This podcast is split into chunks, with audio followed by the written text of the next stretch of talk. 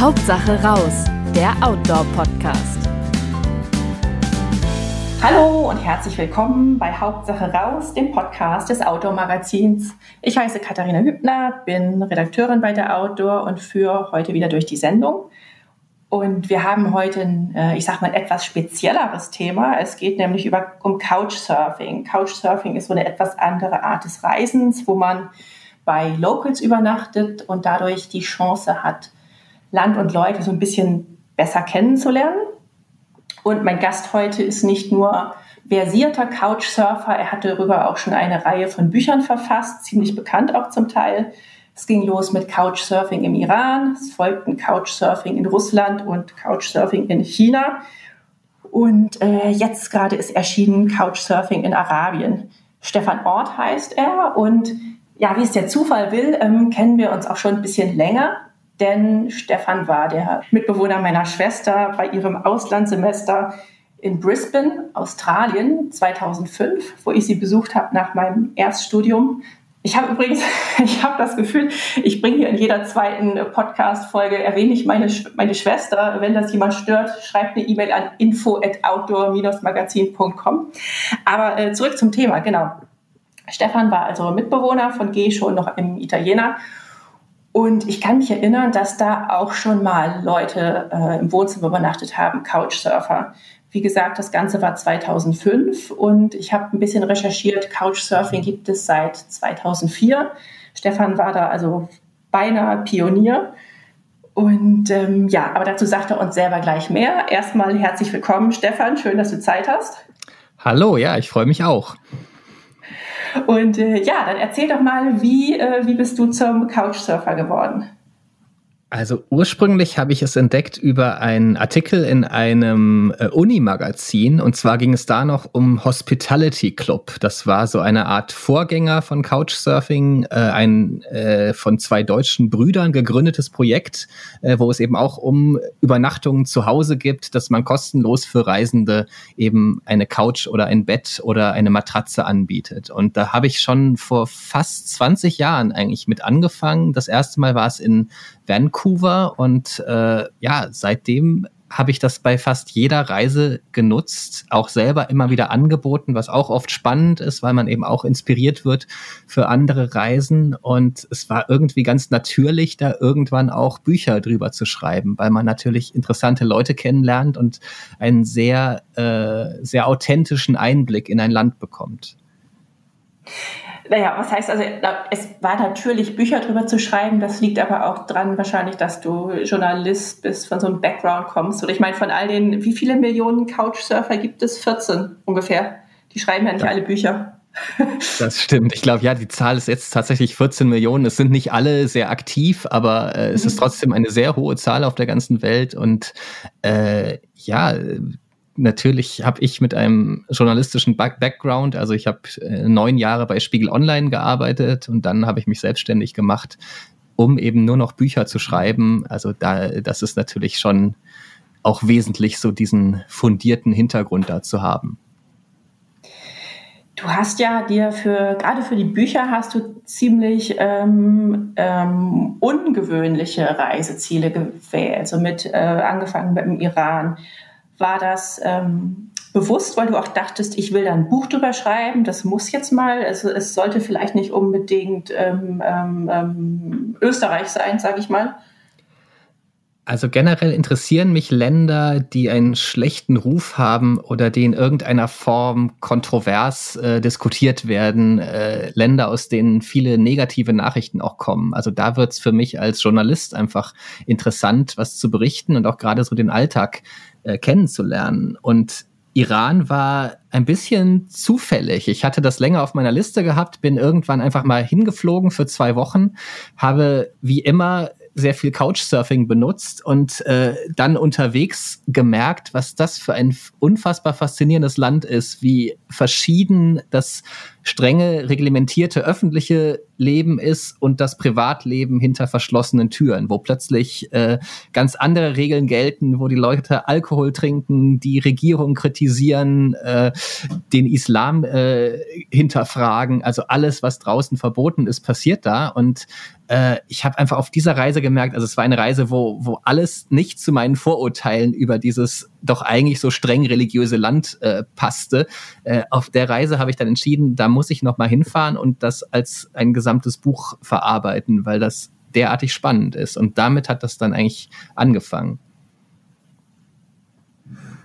Mm, ist es aber nicht auch so, dass die sich im Iran da ziemlich mit in Gefahr bringen? Das, äh, das sagte eine, eine ähm, Freundin von mir, die dein Buch auch gelesen hat und deren Vater von dort stammt, die da auch schon mal zu Besuch war, dass das, ja, dass das vielleicht so gemacht wird, aber dass das schon auch äh, schief gehen kann.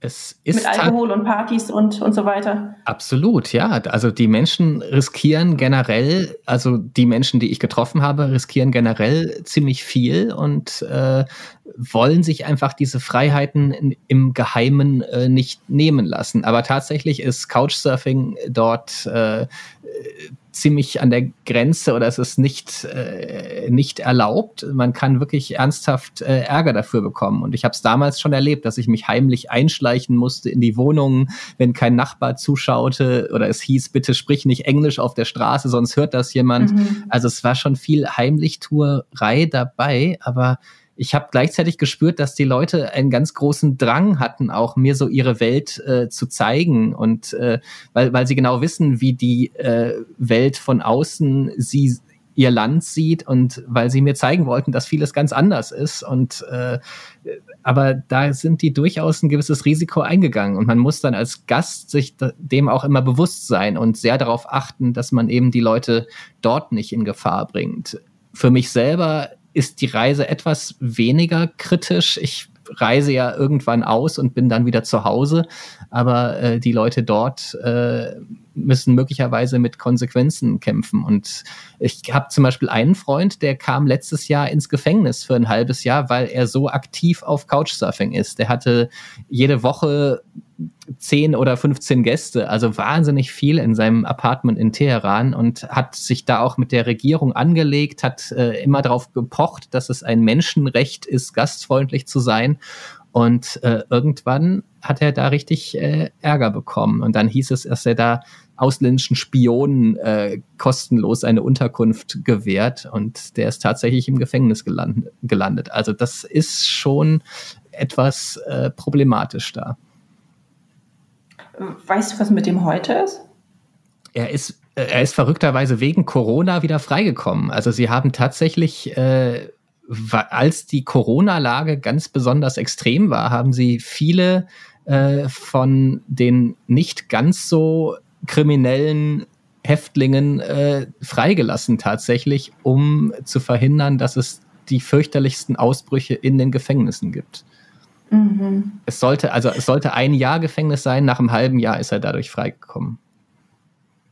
Bevor wir noch auf andere ähm, ähm, ja, äh, Reiseländer, Couchsurfing-Länder, ähm, off the beaten track zu sprechen kommen, bist du denn auch in, wahrscheinlich bist du auch mal in, weiß nicht, in, in Ländern wie Norwegen oder Österreich oder der Schweiz ähm, von Couch zu Couch gereist? Also metaphorisch Couch, das sind ja nicht immer äh, Sofas, aber so, also ich, du weißt vielleicht schon, worauf ich hinaus will, nämlich so typische Wanderländer, also für, für gerade so für, für Outdoor- Leser. Ja, also vereinzelt habe ich es, ich habe nicht ganz große Reisen in den Ländern gemacht damit, aber vereinzelt das schon mal genutzt. Aber zum Beispiel in Peru habe ich eine ganz tolle Erfahrung gemacht mit Couchsurfing auch, äh, wo ich mal nicht nach Unterkünften gesucht habe, sondern ich habe einfach dort in einem Forum gepostet, ob jemand Lust hat, mit mir wandern zu gehen in der Cordillera Blanca, äh, den Santa Cruz Trek machen, also eine fünf- oder sechstägige Tour. Und tatsächlich habe ich damit innerhalb von zwei Tagen dann so eine Truppe von drei weiteren Leuten zusammenbekommen. Ein junger Peruaner und ein Pärchen aus den USA. Und äh, wir haben dann eine geniale äh, Wanderung mit Zelten äh, zusammen gehabt in den nächsten Tagen. Also so kann es eben auch funktionieren. Und da hat es dann durchaus auch einen, äh, einen Outdoor-Bezug. Aber das, aber ich meine jetzt auch so, ähm, also das ist natürlich cool, wenn das so klappt, aber jetzt, dass man, weiß nicht, wenn man, in, wenn man sich jetzt sagt, okay, ich möchte ähm, in den, sagen wir mal, im Berner Oberland wandern gehen und ach, die Schweiz ist teuer, jetzt gucke ich mal, ob es da ähm, Unterkünfte gibt über Couchsurfing. Funktioniert sowas auch? Auf jeden Fall, ja. Also man kann jeden beliebigen Ortsnamen da eingeben und äh, die Seite couchsurfing.com, die hat sogar eine Suchmaske, wo man auch nach Stichwörtern suchen kann. Also man könnte dann einfach noch äh, Hiking zum Beispiel mit reinschreiben oder äh, Bergtouren oder Wandern und äh, würde dann wahrscheinlich erheblich weniger Treffer haben, aber mit Glück findet man dann genau die Leute, die so dieses Hobby teilen und äh, kann dann äh, ja im Idealfall dort wohnen und noch ein paar Touren zusammen machen. Und äh, wie ist das so mit dem Alter von den Couchsurfern? Das klingt ja nach einer ähm, eigentlich jugendlichen Bewegung. Jetzt sagst du aber selber, du bist schon fast 20 Jahre dabei. Also jetzt, ich will nicht sagen, du seist nicht mehr jung, aber wir sind nicht mehr Anfang, Mitte 20. Ja, äh, tatsächlich sind die meisten Mitglieder zwischen 20 und 30, würde ich mal sagen. Sehr viele sind im studentischen Alter und äh, äh, es ist eine recht junge Plattform. Manchmal fühle ich mich da schon so etwas äh, älter da drin und der Rücken macht nicht immer so, so, so gut mit, wenn ich das irgendwie drei Wochen am Stück äh, mache bei verschiedensten Gastgebern und oft immer auf der Matratze auf dem Boden oder auf relativ unbequemen Unterkünften äh, liege. Also da merke ich selber, dass ich dann auch mal zwei Tage Pause brauche. Also auch gerade, weil, weil man extrem viel natürlich mit den Menschen zu tun hat. Also ich versuche dann auch, ich suche natürlich immer die Gespräche und äh, will mich da nicht irgendwie einfach ins Zimmer zurückziehen und äh, WLAN anschmeißen und an meinem Handy sitzen, sondern ich will ja auch die Leute kennenlernen. Aber das, das wird nach einer gewissen Zeit, also wenn man es auch so exzessiv betreibt, wie ich das mache für so ein Buchprojekt, dann wird das doch sehr anstrengend und dann gönne ich mir schon mal zwei Tage Pause im Hotel zwischendurch. Mhm. Ähm, kommen wir, genau, wo du sagst, Buchprojekt, dann, dann, kommen wir doch mal auf dein aktuelles Buch zu sprechen, äh, Couchsurfing in Saudi-Arabien. Wie kamst du auf dieses Ziel? Was hat dich da gereizt?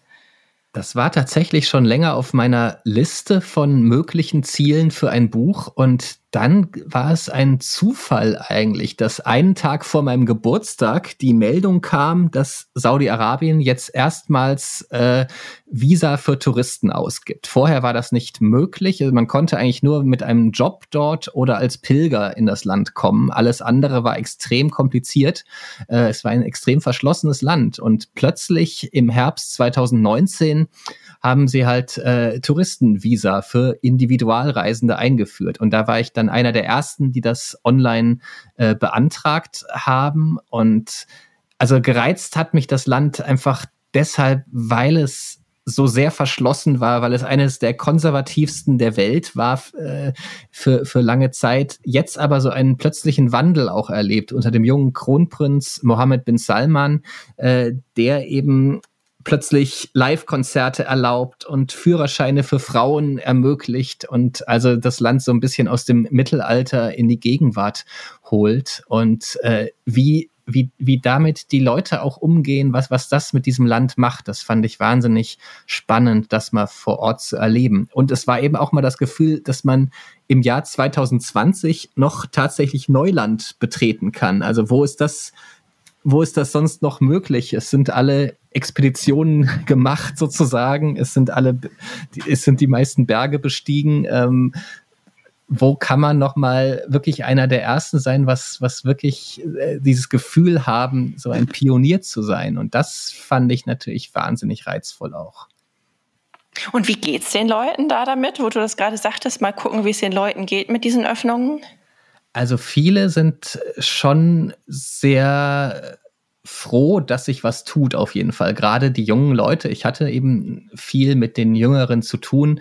Äh, teilweise sind sie im, ins Ausland gereist und wissen, wie es dazugeht und äh, wünschen sich schon mehr Freiheiten, tun sich schwer mit so einem ganz konservativen Islam. Also äh, der, der Kronprinz hat schon seine Fans da speziell unter jungen Leuten. Aber es gibt auch eine ganz große Verunsicherung, weil man einfach gerade nicht weiß, was eigentlich erlaubt ist und was nicht, wo jetzt gerade die roten Linien äh, verlaufen.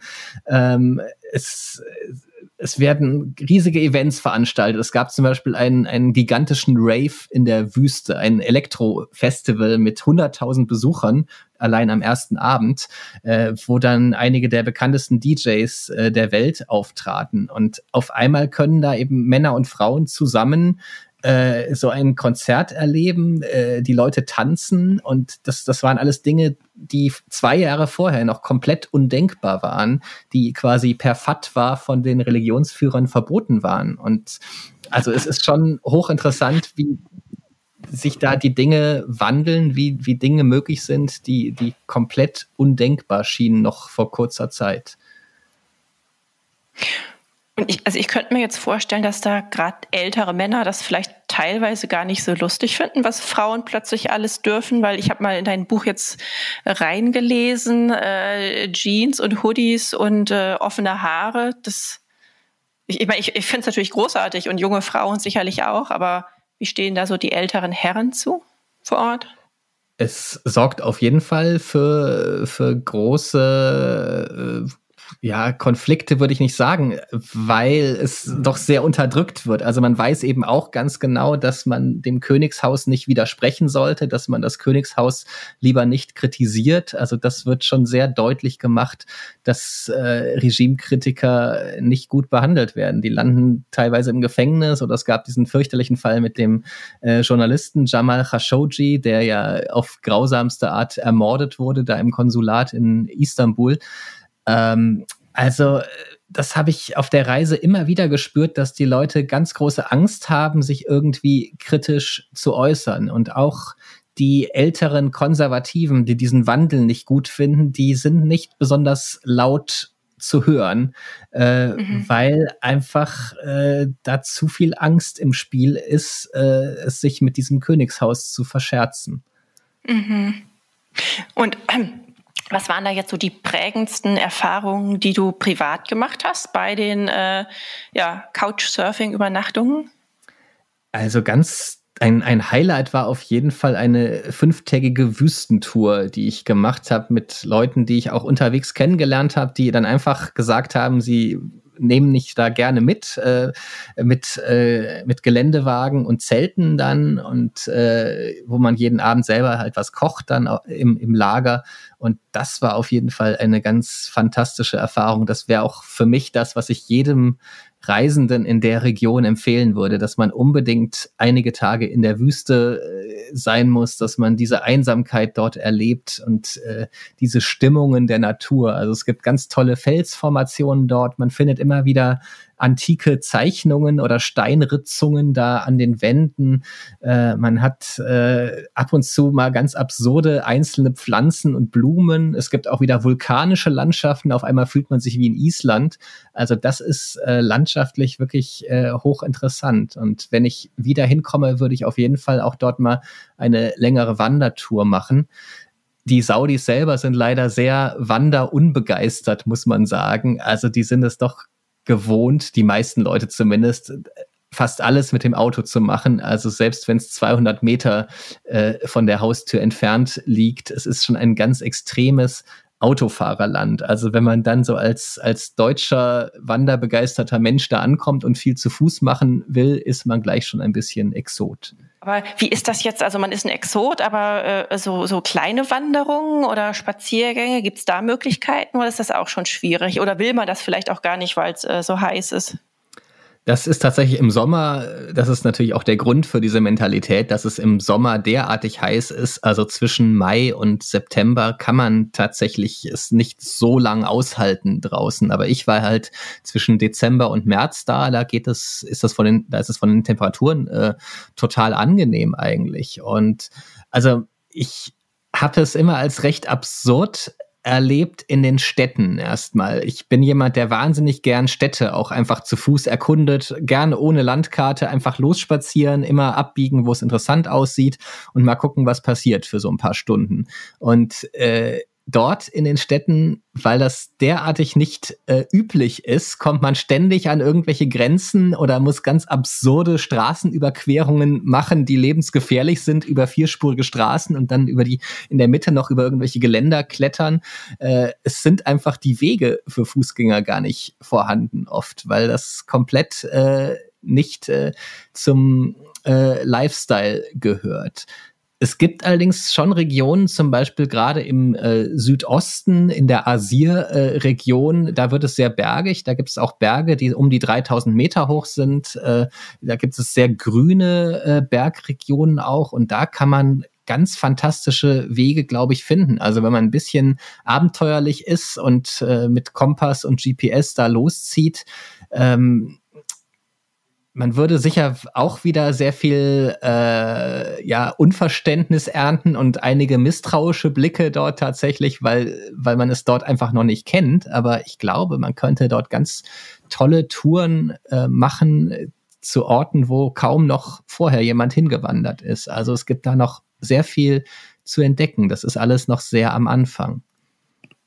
Und Du warst da aber nicht selbst, weil du gerade sagtest, du glaubst, es geht, oder du warst da nur kurz, oder? Ähm Genau, ich war da mit einem Gastgeber, aber wir haben mit seinem Auto eben die Tour gemacht und er war selber nicht so wanderbegeistert. Ähm, deswegen sind wir nur mal so eine halbe Stunde da äh, rumspaziert oder äh, zu, zu Aussichtspunkten gegangen, aber haben keine größeren Touren gemacht. Aber man konnte schon sehen, dass es da wirklich ganz tolle Pfade gibt und irgendwelche Ruinen dann schon am Horizont, die man da sehen kann von irgendwelchen alten Festungen. Also da ist wirklich noch einiges zu entdecken. Und gibt es äh, die Möglichkeit, sich einen Guide zu nehmen? Ich Und das ist alles noch so dermaßen in Anfangs, äh, Anfangsschuhen, dass das vielleicht demnächst in den nächsten Jahren sich entwickelt, aber noch nicht so gegeben ist. Genau, also bisher wüsste ich nicht. Wahrscheinlich, es gibt bestimmt jemand, der jetzt die bekannteren Touren macht, zum Beispiel auf den höchsten Berg, da kann man gehen, äh, in der Asir-Region. Äh, da führt sogar auch so eine, eine, ein Cable Car führt darauf.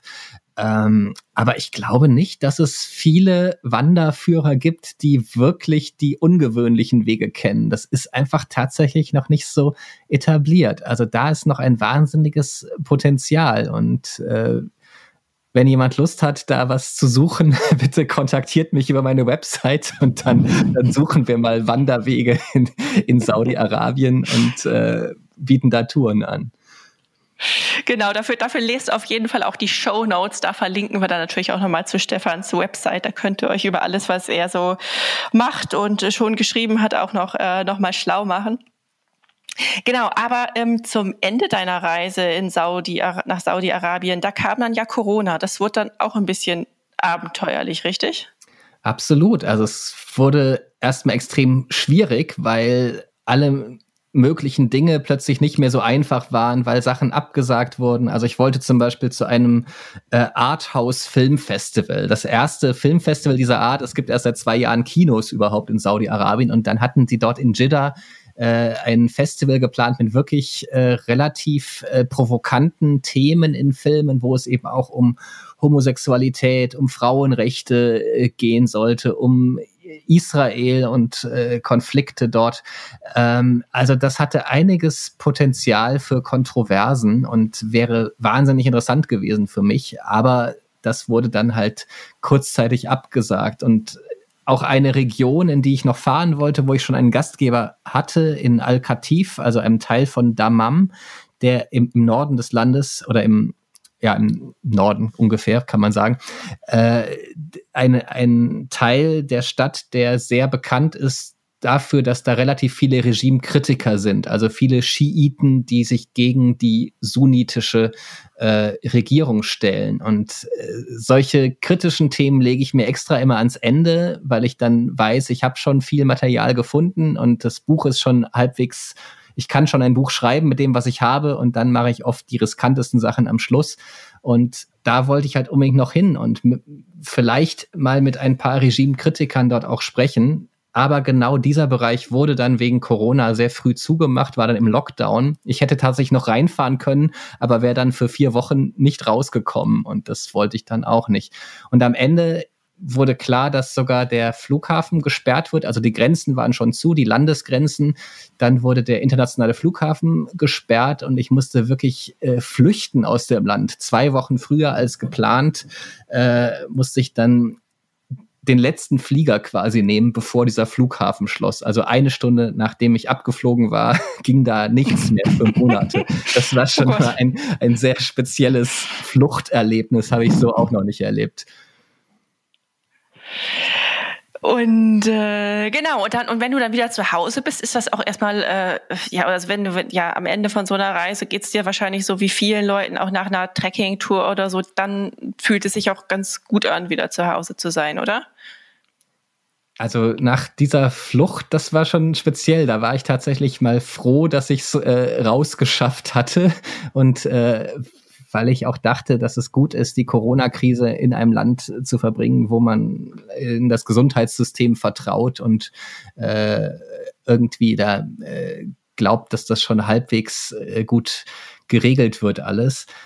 Ähm, ja, aber äh, es ist verschieden bei mir, je nach Reise. Manch, ich bin selten wahnsinnig froh, wieder zu Hause zu sein, sondern vermisse eigentlich auch schnell wieder so die Routinen des Unterwegsseins und äh, dieses Leben äh, einfach aus dem Rucksack, wo, wo man nur die Dinge besitzt, sozusagen, die im Rucksack mit dabei sind. Das ist schon eine besondere Art von Freiheit. Und nach der ersten Dusche zu Hause und nachdem man mal wieder ein bisschen äh, die besten Freunde auch getroffen hat, dann ist das, äh, zieht es mich eigentlich oft äh, schnell auch wieder raus und dann fehlt mir das schnell wieder. Und das ist natürlich auch in der Corona-Zeit äh, ganz, ganz schwierig, äh, dass man da so eingeschränkt ist. Und äh, als Vielreisender ist das natürlich dann schon belastend, obwohl es natürlich andere Probleme gibt. Also es ist, es ist ein, eine große Krise, es ist ein Luxusproblem. Das, das will ich natürlich auch nicht äh, kleinreden sozusagen.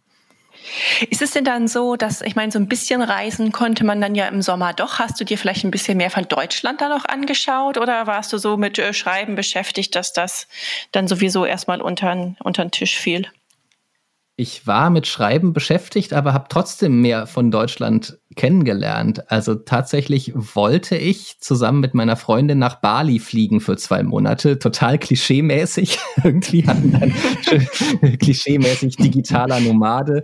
Äh, wir hatten da so, eine, so ein schönes Holzhäuschen im, äh, in der tiefsten Natur gemietet.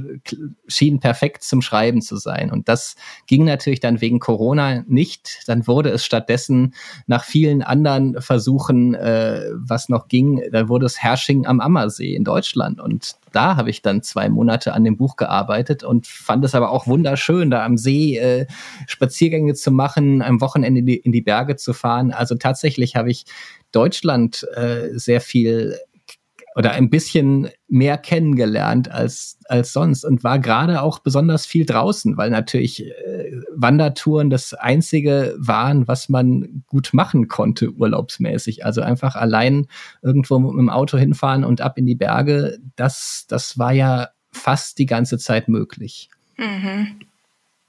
Da muss ich jetzt eh nochmal nachhaken. Ähm also ich meine, viel Reisen ist ja äh, ist wunderbar und äh, dass man überall hinfliegen kann oder konnte auch. Aber wie stehst du dazu zu ähm, ja zur, zur, zur, zur persönlichen Klimabilanz ähm, und kompensierst du oder ähm ähm, ja, das, das ist ein Thema, was natürlich immer wichtiger geworden ist äh, in den letzten Jahren. Also vor 10 oder 15 Jahren hätte ich da äh, noch, noch nicht so viel äh, drüber nachgedacht, aber ich, ich äh, mache solche Kompensationssachen. Das ist halt ist die Frage, wie viel es bringt, aber es ist zumindest, mhm. dass, dass, man da ein bisschen was machen kann. Und tatsächlich versuche ich auch weniger äh, unnötig zu fliegen oder nicht, nicht äh, irgendwie Fernreisen zu planen, wo ich dann nur zwei Wochen äh, dort bin oder bei Inlandsflügen auch zu sehen, ob, ob ich das nicht mit dem Bus äh, oder mit der Bahn am besten machen kann. Also das, äh, klar, da es ist einfach äh, nicht mehr wegzudenken, diese, diese Klimakatastrophe. Man muss sich da irgendwie drauf einstellen und äh, ein bisschen umdenken und kann nicht mehr äh, so diesen, diesen Lifestyle propagieren, äh, dass, dass man jede Woche einmal im Flugzeug sitzt. Ja, du sagst, also, also damals, bei, äh, als Australien dran war, da war mir das auch noch nicht so bewusst, aber so über die Jahre, dass, ähm, ich meine, man hätte es da ja auch schon wissen können. Das war ja nicht so, dass es da äh, genau, ja keine. Ja aber, aber irgendwie, man war jünger und hat es verdrängt, ich weiß es nicht genau. Aber ja, nee, also umso mehr Gründe, auch sich vor der Haustür umzuschauen. Und ich denke, da, da ist jetzt echt eine gute Zeit für. Und vielleicht auch äh, vor, der Haut, vor der Haustür äh, Couchsurfing zu testen. Also ich selber habe es noch nie probiert, aber hier sind ja wahrscheinlich auch ein paar, äh, hoffentlich ein paar jüngere Hörer und deren Interesse jetzt vielleicht geweckt ist. Aber nochmal äh, zurück völlig unabhängig. Ähm, äh, wohin? Du warst schon in 70 Ländern oder so? Mhm. Mehr als 70 sind es inzwischen tatsächlich. Also die, die Klimabilanz ist quasi schon versaut. da, darauf wollte ich jetzt gerade gar nicht zurückkommen, aber ähm, bei, also wenn man auch eben schon so viel als Couchsurfer unterwegs war, da kann ich mir nicht vorstellen, dass jetzt dass alle Erfahrungen positiv waren. Hast du da auch mal was Unschönes erlebt oder was Erschreckendes? Also äh, interessanterweise als Gastgeber, das Schlimmste, was mir je passiert ist, ist, dass mir ein Gast eine Rolle Klopapier geklaut hat. Äh, oh je. Ja, okay. also Riesenkatastrophe, großes Geschrei. Drama, Drama. Na, es war verrückt, irgendwie habe ich es tatsächlich gemerkt und ich fand es einfach nur absurd, äh, weil der ja einfach hätte fragen können und weil ich es total ja. verstehe, dass man während einer Reise eben nicht so eine Achterpackung irgendwo kaufen will. Ja. Ähm, aber Gut, aber was ich sagen will, wenn das das Schlimmste ist, was ich bislang als Gastgeber erlebt hat, äh, dann ist das ja durchaus nicht ganz so bedrohlich, wie das sich manche vorstellen. natürlich gibt es auch so ein paar Horrorgeschichten.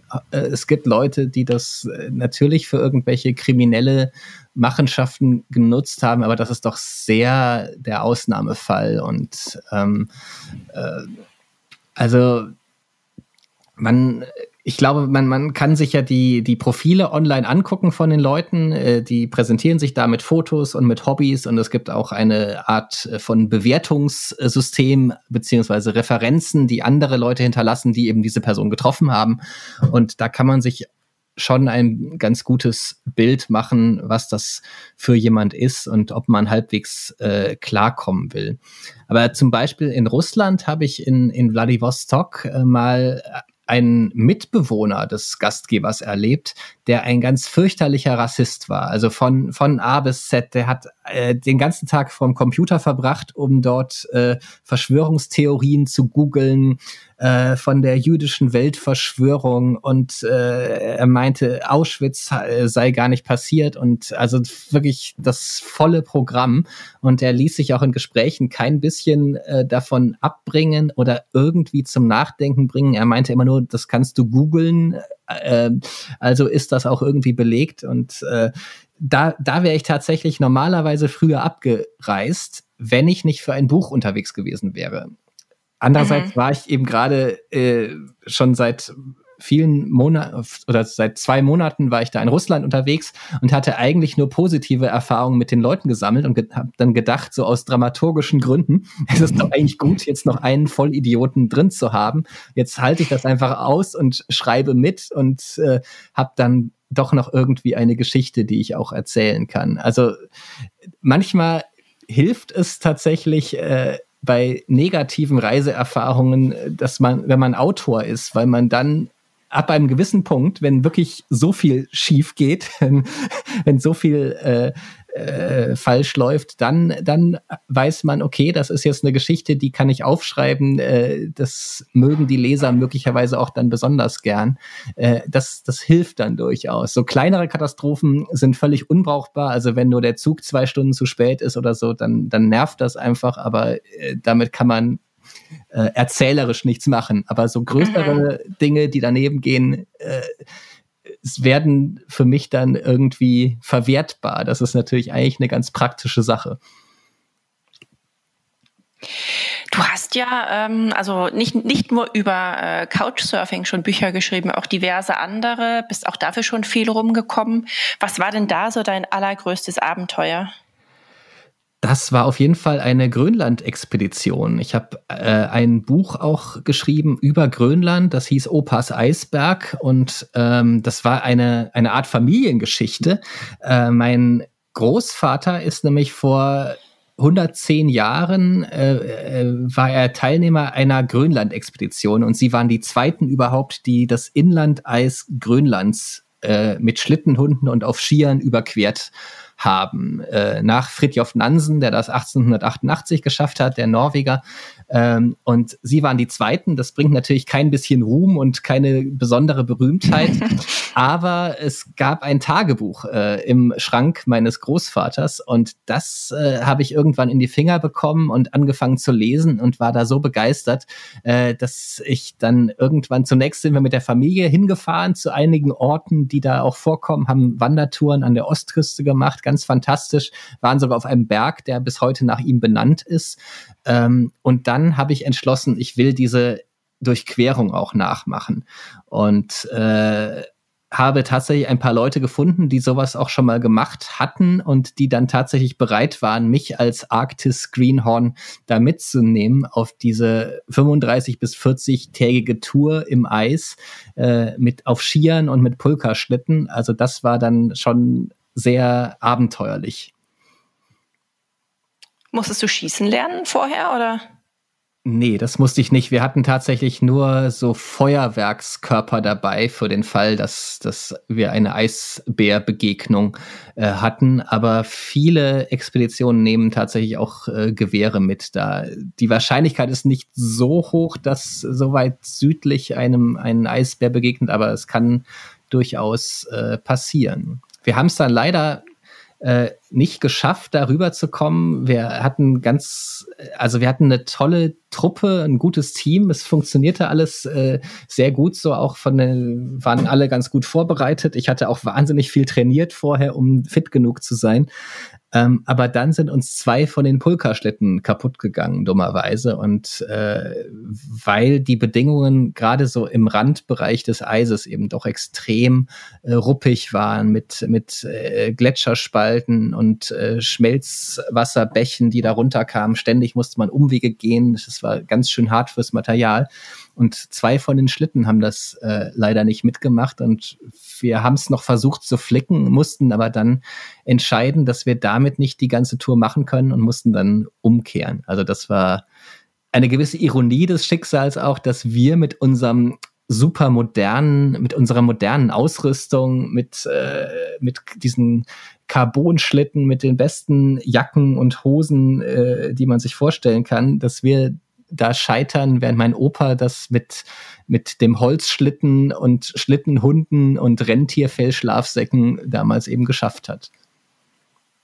Das glaube ich. Ist, ist das bitter auch oder ist das dann so, naja, man sagt, okay, es war eine gute Tour, es war ein Versuch wert und ähm, so ist also es jetzt Also natürlich halt. ist es äh, eine Riesenenttäuschung. Da steckt ja viel Vorbereitung drin. Wir haben äh, trainiert, äh, wir haben Vorbereitungstouren in Norwegen gemacht, äh, dieses ganze Eis, Eiscamping äh, getestet und so.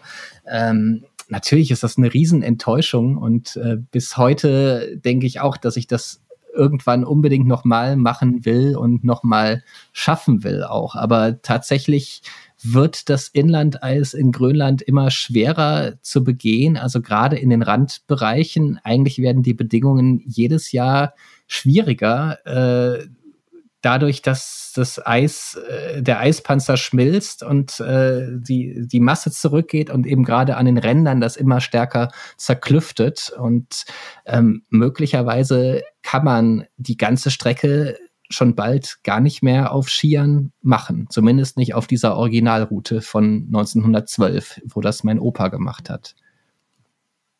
Was natürlich auch irgendwo bitter ist, ja. Was einem eben nochmal den Klimawandel vor Augen führt. Ja. Ja, ja nicht so, nichtsdestotrotz, äh, du warst da, du hast es dir angeschaut und, und hast da bleibende Erinnerungen auf jeden Fall. Absolut. Hast du denn, also, äh, ja?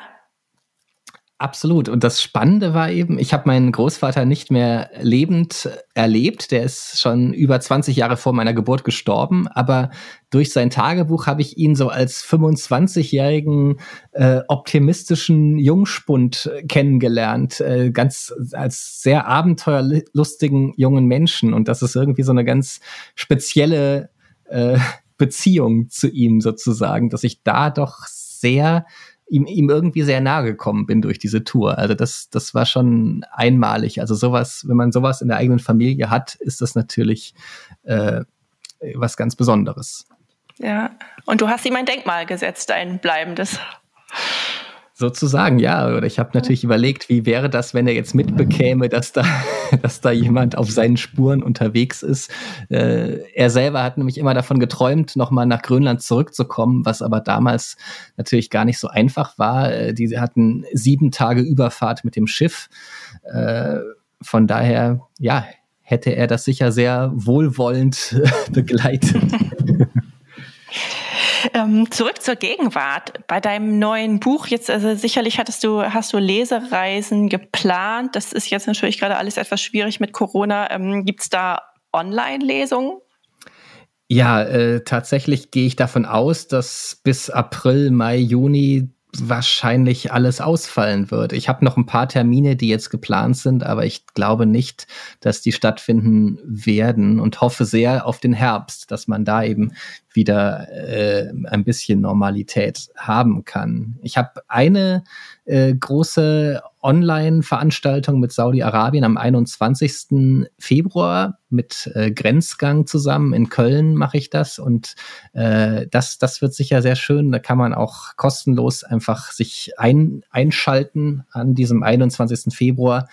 Und ja, man muss da natürlich jetzt ein bisschen improvisieren. Ansonsten mache ich sehr viele Vorträge immer zu meinen Büchern und äh, würde das natürlich total gerne auch mit dem jetzt wieder machen.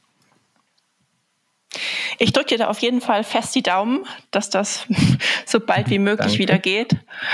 Ähm, ja, wünsche dir viel Erfolg mit dem Buch insgesamt. Und äh, hast du schon ein weiteres Reiseprojekt oder ist das oder behältst du sowas doch erstmal für dich, bis es soweit ist? Äh, ich behalte es meistens schon länger noch für mich, bevor es ganz klar ist, dass auch alles klappt. Aber tatsächlich habe ich im Moment noch überhaupt, äh, ich habe eine Liste von Ländern, die es möglicherweise werden könnten. Also es wird sicher nicht Mallorca oder die Toskana werden.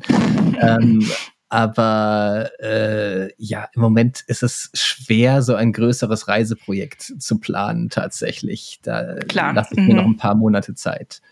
Ja. Gut, aber dann äh, freut es mich, dass du Zeit hattest für uns. Sehr gerne. Und Genau, und äh, alles weitere zu Stefans Website findet ihr, wie gesagt, dann gleich bei uns in den Show Notes. Dann äh, kommt noch unsere sagenhafte Abmoderation, wie jedes Mal. Wenn euch unser Podcast gefällt und ihr keine Episode mehr verpassen wollt, abonniert uns gerne gleich hier oder auch unsere Newsletter auf www.outdoor-magazin.com. Natürlich findet ihr uns auch gedruckt am Kiosk oder per Abo in eurem Briefkasten, ebenso auf Facebook und Instagram. Und gerne könnt ihr uns auch Kritik, Anmerkungen, Wünsche mailen an info at outdoor-magazin.com. Ja, und dann sage ich einfach mal bis bald und äh, ciao Stefan, bis bald mal wieder. Ja, ciao, bis bald. Hauptsache raus, der Outdoor-Podcast.